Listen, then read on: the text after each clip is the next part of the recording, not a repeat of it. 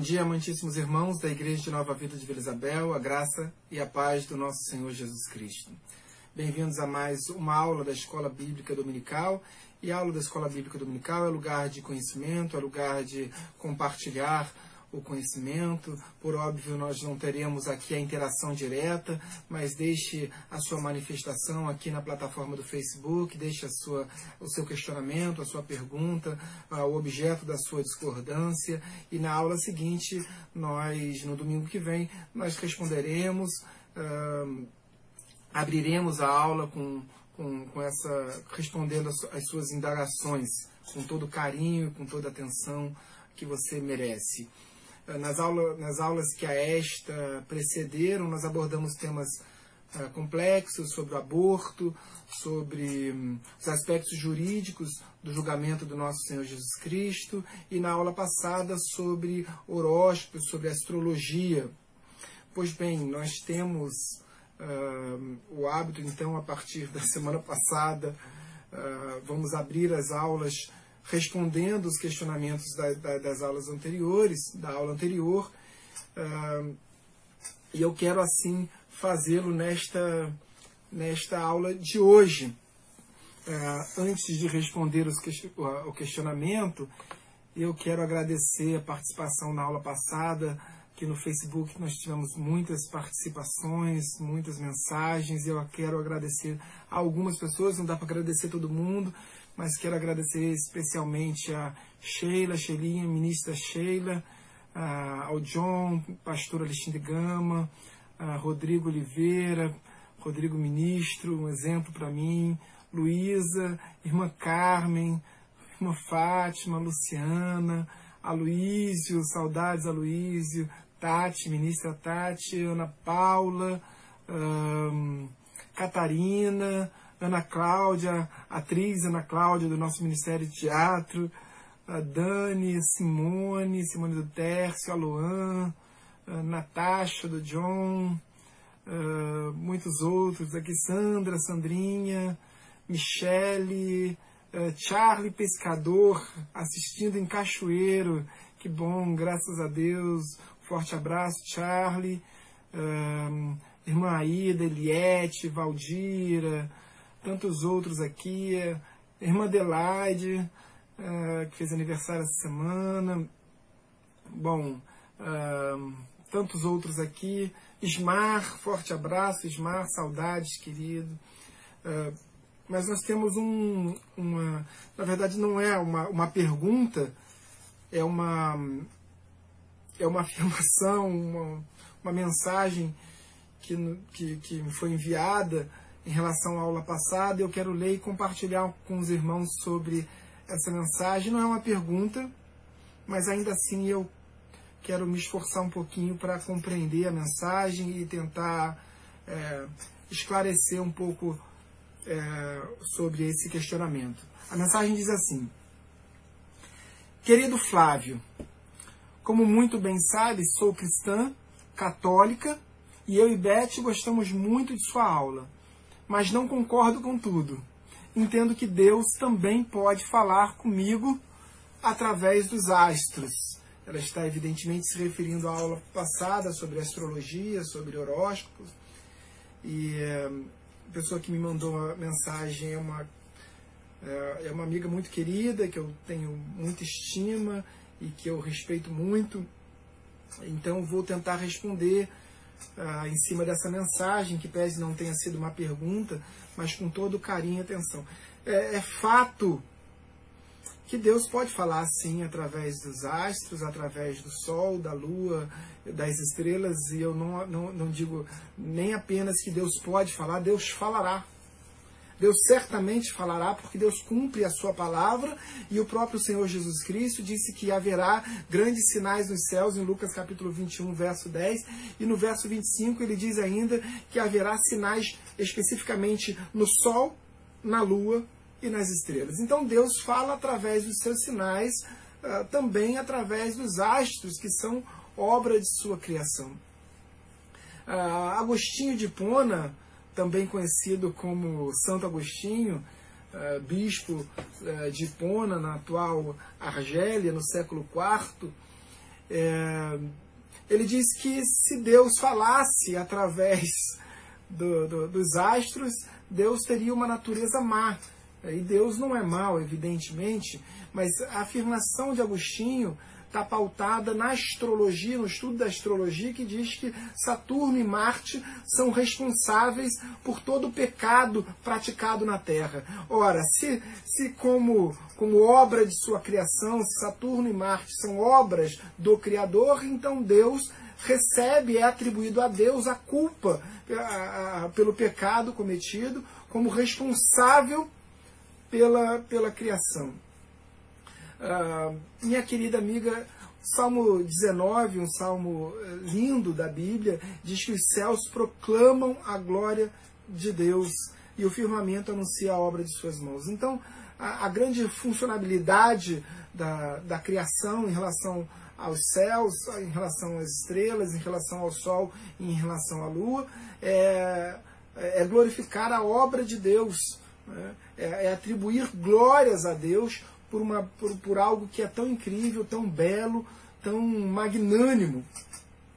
Mas se por um lado a obra da criação, a criação de Deus é algo tão esplendoroso, uh, Deus nos aconselha em Deuteronômio capítulo 4, verso 19, que, que dada a, a beleza uh, uh, indescritível dos céus, diz, olha, se você vai ser seduzido por essa beleza do sol, da lua e das estrelas, não olhe para o alto. Assim diz Deuteronômio capítulo 4, verso 19. Se você vai ser seduzido, se você começa a, a seguir uh, os sinais dos céus por sua beleza, por, por, por, por, seu, por todo o seu esplendor, que deveria servir tão somente para glorificar a Deus por toda essa, essa obra uh, criacionista, então não olhe, é melhor que você não olhe para o alto. É, pelo lado espiritual, evidente, nós somos essencialmente espíritos, nós uh, temos uma alma, habitamos num corpo. Então, evidentemente, que nós somos essencialmente espíritos. Então, os aspectos espirituais são mais importantes do que os carnais, do que a nossa vida secular. Entretanto, as consequências de seguir a astrologia, de seguir horóscopos, elas não, não são consequências apenas espirituais, apenas entre aspas, evidentemente, mas uma revista uh, científica, uma revista francesa bem renomada, chama Sans Vie, que é, é Ciência e Vida, ela, ela fez um estudo uh, em San Diego, na Califórnia, onde 28 mil uh, pessoas de origem chinesa, nós sabemos muito bem que, que os orientais têm por hábito seguir por hábito uh, um hábito maior do que o nosso, né, de seguir a astrologia, de seguir o horóscopo, enfim. Uh, e, essa, e essa revista francesa, uma revista científica francesa, escreveu um artigo e esse artigo diz as, as provas de que os horóscopos abreviam a vida. E ali um estudo científico uh, realizado nos Estados Unidos, em que pese seja uma revista francesa, prova por A mais B que aqueles que seguiam uh, os horóscopos, seguiam a astrologia, tinham sua vida abreviada porque seguiam no erro, seguiam uh, no descaminho. Mas é, é, é importante compreender que se por um lado Uh, Lucas capítulo 21, pelas próprias palavras do Senhor Jesus Cristo, diz que, que haverá, haverá sinais nos céus, uh, no sol, na lua e nas estrelas.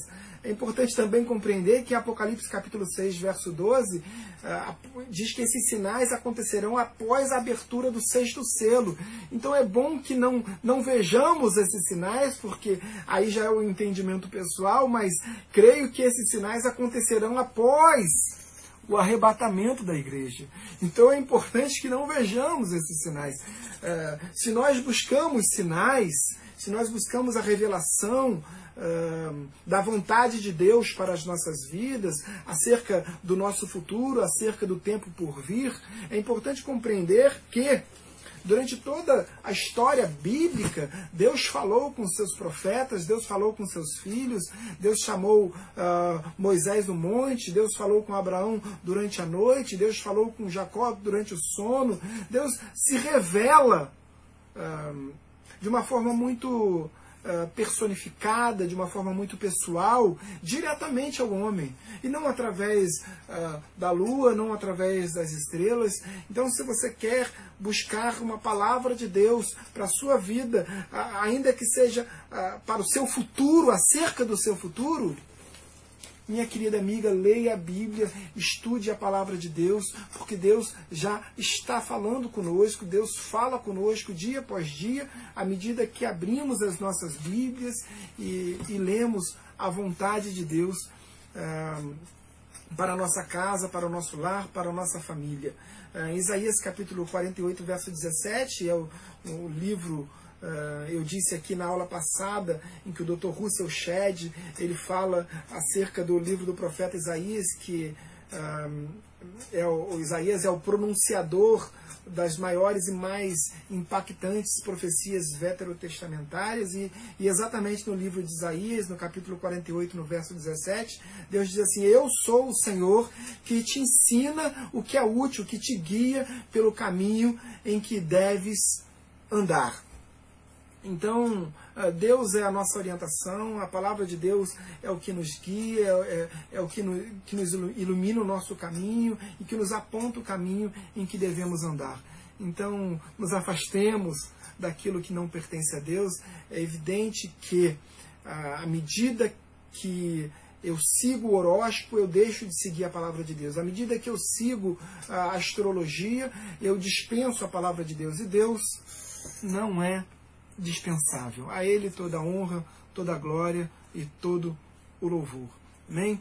Vamos então dar início à aula de hoje, especificamente acerca do tema de hoje, os mistérios uh, dos pergaminhos do Mar Morto. E eu quero inicialmente já ler a palavra de Deus contigo, que está lá exatamente no Salmo 19, um dos salmos do rei Davi, e diz assim a partir do verso 7, acompanha comigo, por gentileza.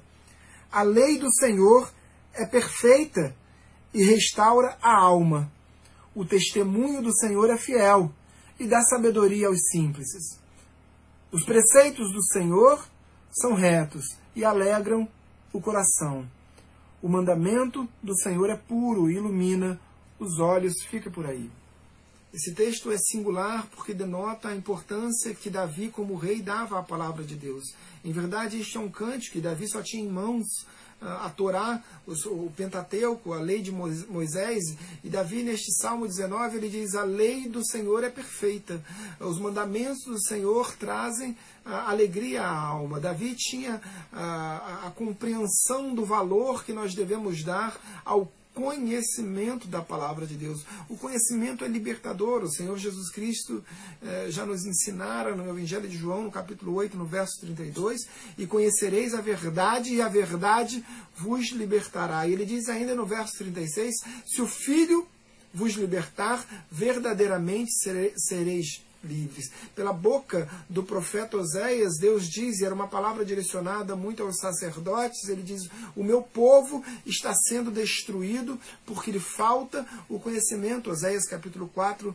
verso 6. O Senhor Jesus Cristo, quando foi questionado pelos saduceus acerca da ressurreição, Uh, os saduceus não criam na ressurreição. Então Jesus diz em Mateus capítulo 22, verso 29, uh, errais por não conhecer as Escrituras e nem o poder de Deus, como o poder de Deus sendo uma consequência do conhecimento das Escrituras Sagradas. Salomão, a Bíblia diz que Salomão era o homem mais sábio do Oriente e a, até aquele momento, e a partir dali nenhum outro viria como ele. E, e, e, Salomão, já no seu primeiro provérbio, no provérbio de número 1, no verso 7, ele diz: O temor do Senhor é o princípio do conhecimento. Então, uh, nós não vivemos num país uh, perseguido, nós não vivemos num país onde a pregação do evangelho é proibida, nós não vivemos num país onde a comercialização, a escrituração da Bíblia é proibida, nós temos acesso à literatura sagrada, mas talvez por não viver num país perseguido, nós não damos valor como deveríamos dar, não nos alimentamos da palavra sagrada diariamente como deveríamos fazer.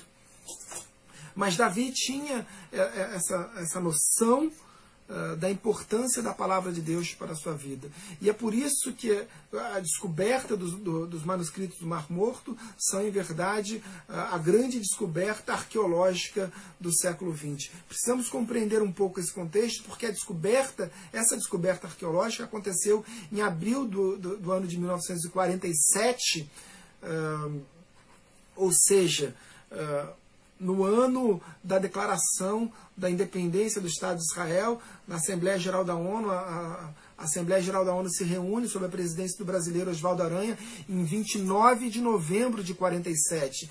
O, os manuscritos do Mar Morto foram descobertos em abril de 47. Então era um tempo de efervescência política, era um tempo de conflitos internos na terra de Israel, era um tempo onde o sionismo uh, se intensificava dia após dia, mas ainda num número reduzido, o número de judeus eh, em relação ao número de muçulmanos na terra de Israel era muito reduzido. Uh, mas exatamente ali próximo do Mar Morto, a um quilômetro do Mar Morto, e por isso essa descoberta se chama de manuscritos do Mar Morto, próximo, talvez 12, 11 quilômetros ao sul de Jericó, 22 quilômetros ao leste da cidade de Jerusalém. Três beduínos uh, muçulmanos uh, de, uma, de uma tribo chamada Tamiré uh, saem no final da tarde para resgatar as suas ovelhas que estavam ali no pasto. Não era um pasto, porque aquela região é de, de rocha calcária, e ali, exatamente ali no final, é, é o início da região desértica, é uma região desértica de rocha calcária. Né? É, mas eles decidem então buscar os animais, trazendo de volta para sua, para, para juntando o rebanho. E nesse, nesse ajuntamento, nessa busca pelos animais, um jovem, um jovem pastor de 17 anos de idade à época, chamado Juma Muhammad, ele é, receoso de ter perdido um dos seus animais, encontra ali uma, uma grande caverna profunda e ele lança ali uma pedra naquela caverna e ele a, a, pedra, ao bater no fundo da caverna, faz o barulho de, do som de um jarro, de uma, um vaso quebrando. É. Ali se aflora, evidentemente, um jovem de 17 anos, começa a sonhar, a descobrir então um grande tesouro, começa a imaginar que, que talvez tivesse ficado rico. Uh, enfim, mas como o tempo estava uh, no findar da tarde, o sol já estava caindo, estava, estava uh, escurecendo, ele chama os seus primos, mas ambos, os outros dois pastores, mas ambos decidem voltar para a aldeia e, e, voltar novamente para, aquele, para aquela caverna no dia seguinte, quando o sol raiasse. Uh, Juma Mohamed não conseguiu dormir à noite, ficou ali ansioso, sonhando imaginando, é, conjecturando se tivesse descoberto realmente um grande tesouro, é, o que faria com tanto dinheiro, enfim, dos sonhos de um jovem adolescente. É, e antes mesmo do sol raiar por completo, antes mesmo do dia chegar e o sol eh, dar as caras por completo, ele levanta bem cedo e vai sozinho, mesmo sem comunicar os seus primos, ele sai sozinho e, num ato de coragem, ele desce aquela caverna e encontra ali eh, vários eh, vasos de barro. E ao olhar aqueles vasos de barros intactos, ele imagina, fiquei rico. E ele abre então o primeiro vaso de barro e ele, para seu desespero, é, o vaso estava vazio. Ele abre então o segundo e o vaso estava vazio. Ele abre o terceiro igualmente vazio. Uh, o quarto também da mesma forma. Uh, abre o nono e somente quando chega no décimo vaso e ele percebe que há algo dentro desse vaso e ele abre e ele tira ali rolos de tecido, de couro, de linho com escritos, uh, rolos de tecido escriturados. Ou seja, é, naquele momento ele foi uma decepção intensa para aquele jovem muçulmano, porque imaginara que, que poderia encontrar ali naquele vaso tesouro, moedas de ouro, e não foi assim. Ele encontrou um tesouro uh, até aquele momento, ainda que ele não soubesse, era um tesouro muito maior do que as moedas de ouro.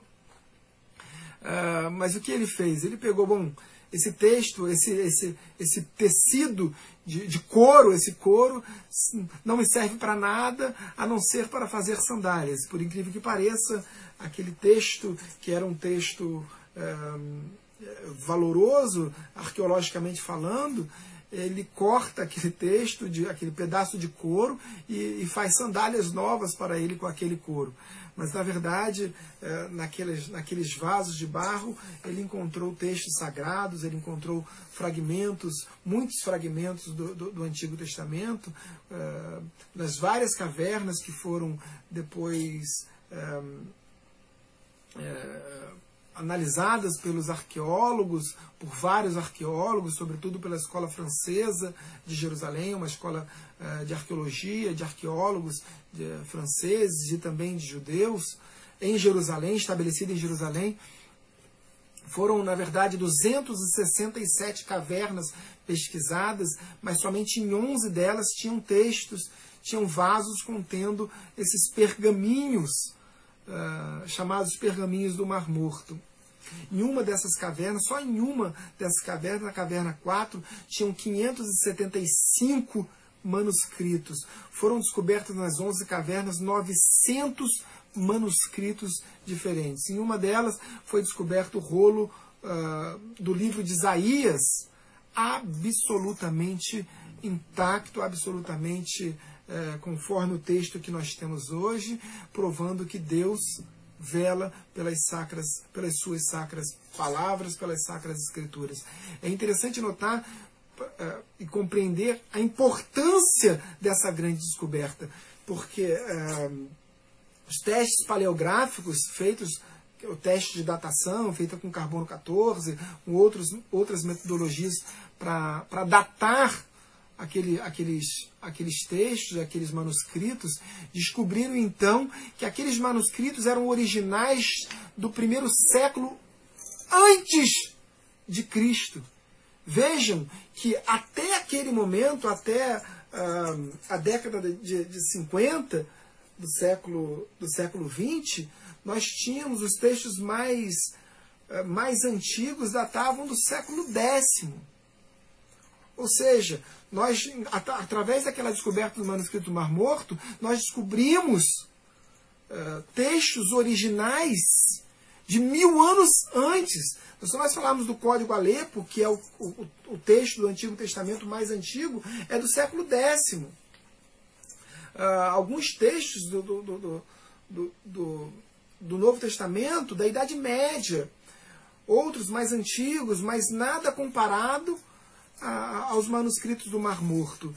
É, e as acusações, os devaneios daqueles que não creem na veracidade do texto bíblico, que apontavam que o texto podia, podia ter sido modificado na história, com os concílios uh, eclesiásticos, que, então que os textos, na verdade, eles, os textos bíblicos foram ah, sofreram alterações. Então essa, essa descoberta dos manuscritos do Mar Morto, eles prov, provavam ah, efetivamente que o texto bíblico se mantinha, se mantinha absolutamente intacto.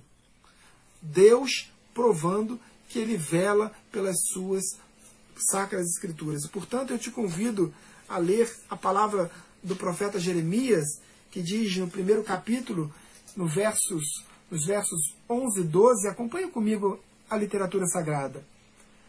Veio ainda a palavra do Senhor dizendo: Que vês tu, Jeremias?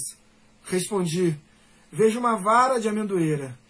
Dize-me, disse-me o Senhor: Viste bem, porque eu velo sobre a minha palavra para a cumprir. Então, através desse trocadilho, dessas palavras no hebraico, chakra da amendoeira, choca, velo, Deus reafirma que ele, que ele vela pela sua, sua palavra para fazê-la cumprir.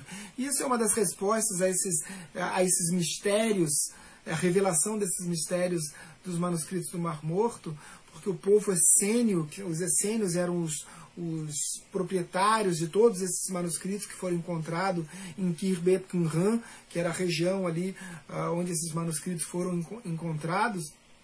Uh, os essênios eram judeus, e claro, uh, os judeus têm um extremo zelo pela palavra de Deus. Eu me, me recordo de um chamash em, em Auschwitz, na Polônia nazista, Uh, não, não, se chamava Auschwitz naquele tempo, a cidade, mas na sinagoga tinha um rolo da Torá, e todo o rolo da Torá é escrito manualmente em couro, e eles, os judeus, eles sepultam, eles enterram a Torá, quando a Torá, a Torá fica muito velha, eles jamais lançam fora, se desfazem do texto com desprezo, de forma alguma, eles enterram uma forma de homenagear, de, de, de, de honrar o texto sagrado, e esse chamaste lá de, de Auschwitz com medo de, de, dos, dos alemães, dos nazistas, destruírem o texto sagrado, ele enterrou dentro de uma caixa de cobre que foi descoberta há pouco tempo atrás.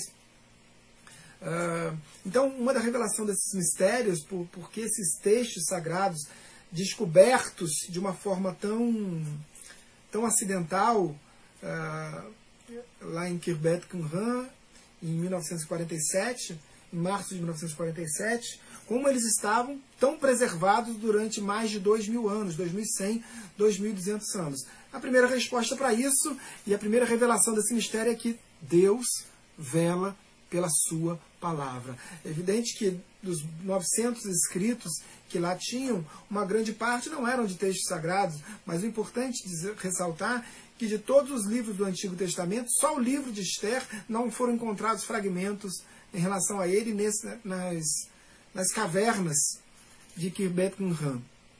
Uh, os essênios eram um povo que um povo judeu, evidentemente, não era um povo nômade, como as pessoas muitas vezes pensam. Ah, os essênios eram nômades que viviam na região isolados no deserto, porque ali eles podiam se concentrar mais uh, na palavra de Deus e teriam menos distrações em relação que atrapalhariam o relacionamento deles com Deus.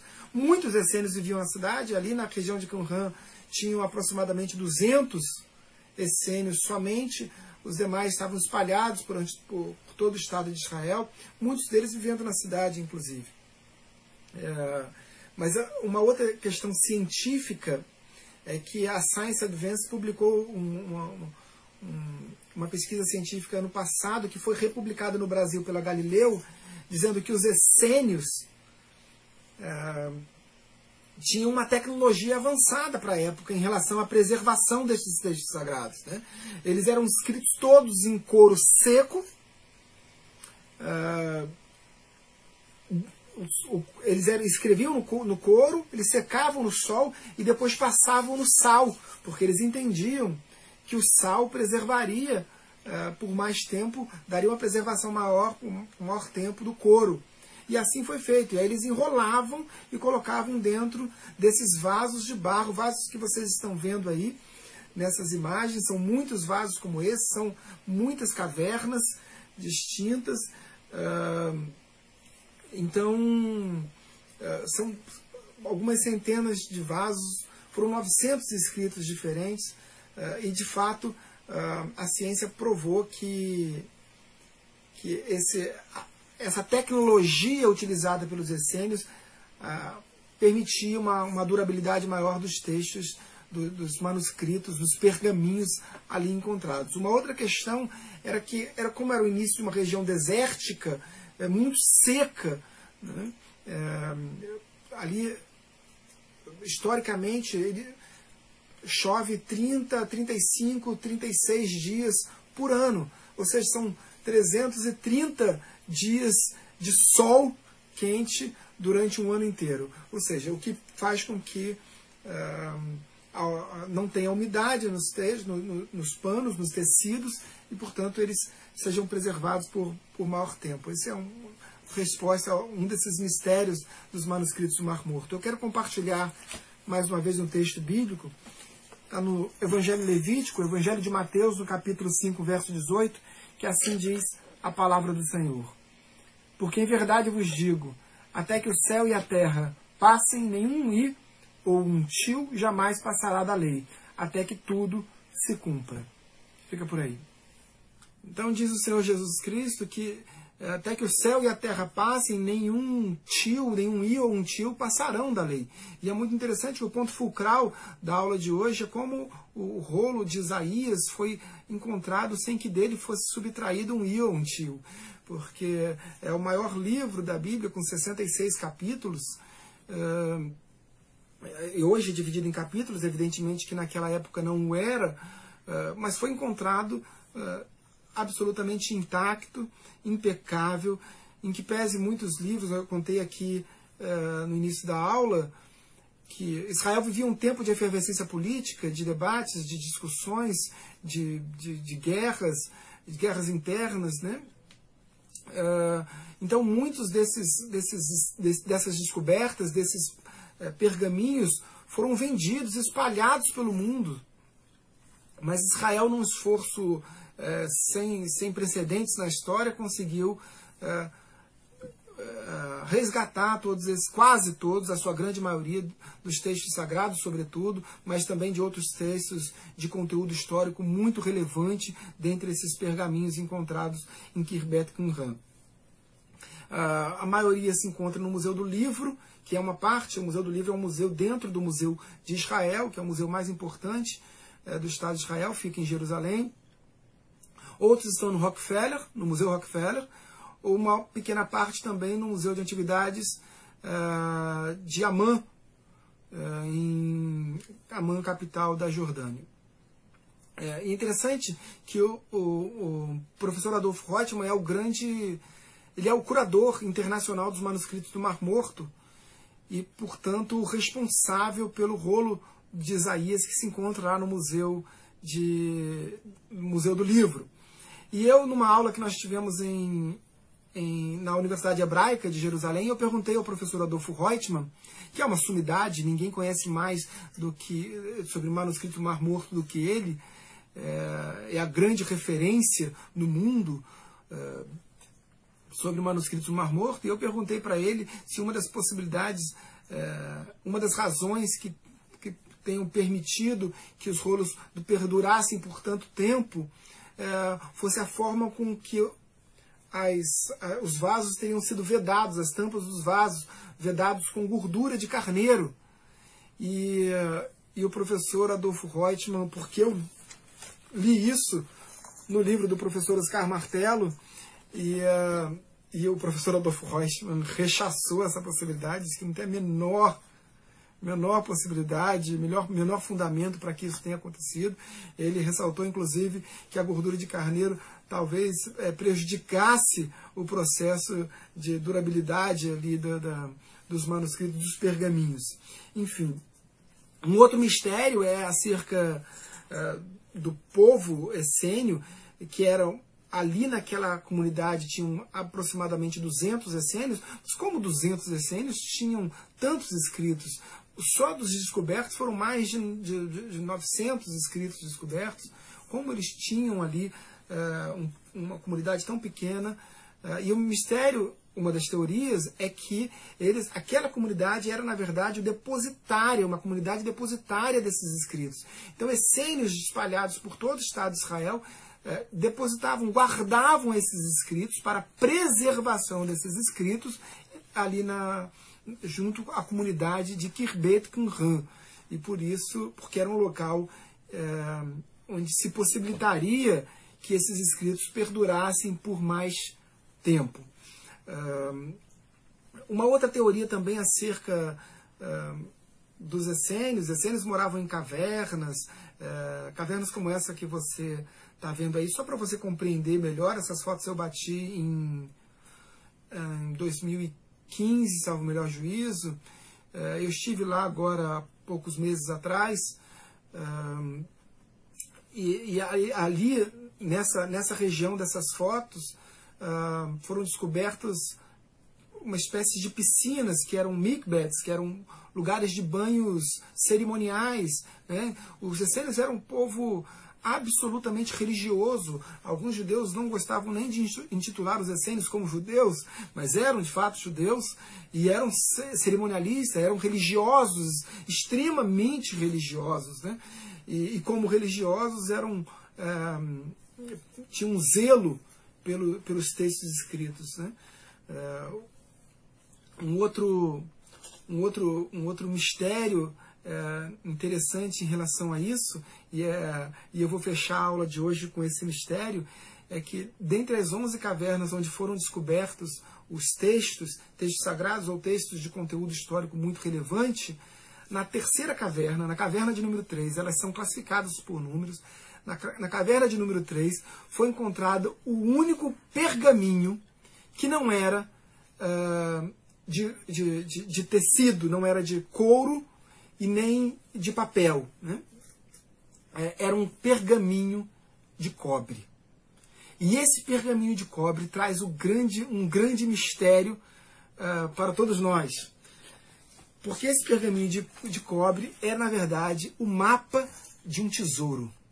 Alguns dizem que esse tesouro era o tesouro de Salomão, outros dizem que era o tesouro uh, uh, que foi guardado pelos judeus do templo quando os romanos entraram em Jerusalém, então, com medo da, da, da, dos saques dos, dos tesouros do templo, os essênios passaram a se tornar os depositários desse, desse, desse tesouro, desse mapa. Então eles tinham um mapa, um desses pergaminhos era um mapa do tesouro feito em cobre. E diz no mapa desse tesouro, eu estou lendo aqui o livro, diz no mapa desse tesouro uh, que a quantidade de metais preciosos ali descrita consigna exatamente 65 toneladas de prata e 26 toneladas de ouro maciço. Queridos, eu encerro a aula de hoje com essa notícia. Quem quiser pode pegar o primeiro voo para Jerusalém. Essa, esse mapa do tesouro uh, aponta que esse tesouro está escondido no subsolo da Terra Sagrada do, do, da, da Cidade Santa. Então, uh, vamos encerrar com uma oração. Beijo no coração de vocês. Uh, feche seus olhos. Senhor, meu Deus, meu Pai, em nome de Jesus, graças te damos pelo, por, por, por tudo aquilo que o Senhor proveu sobre as nossas vidas nesses dias. Graças te damos, ó Pai, porque Ebenezer, Pai, até aqui o Senhor tem cuidado de nós, o Senhor tem nos abençoado, o Senhor tem guardado a nossa casa. Em relação especificamente à aula de hoje, Pai, te agradecemos porque o Senhor tem proporcionado às nossas vidas edificação, conhecimento com base na tua palavra. Obrigado, Deus, por tudo aquilo que o Senhor tem feito por nós. Abençoa o nosso pastor, abençoa todos aqueles, abençoa a família do pastor, abençoa todos aqueles que têm se disposto a trabalhar na tua casa, mesmo nesse tempo de isolamento, de pandemia. Deus, o, Senhor tem separado os teus servos para que a tua obra não pare. Deus, graças te damos por isso. Amém, queridos? Beijo no coração de vocês. Saudades. Até domingo que vem. Tchau, tchau.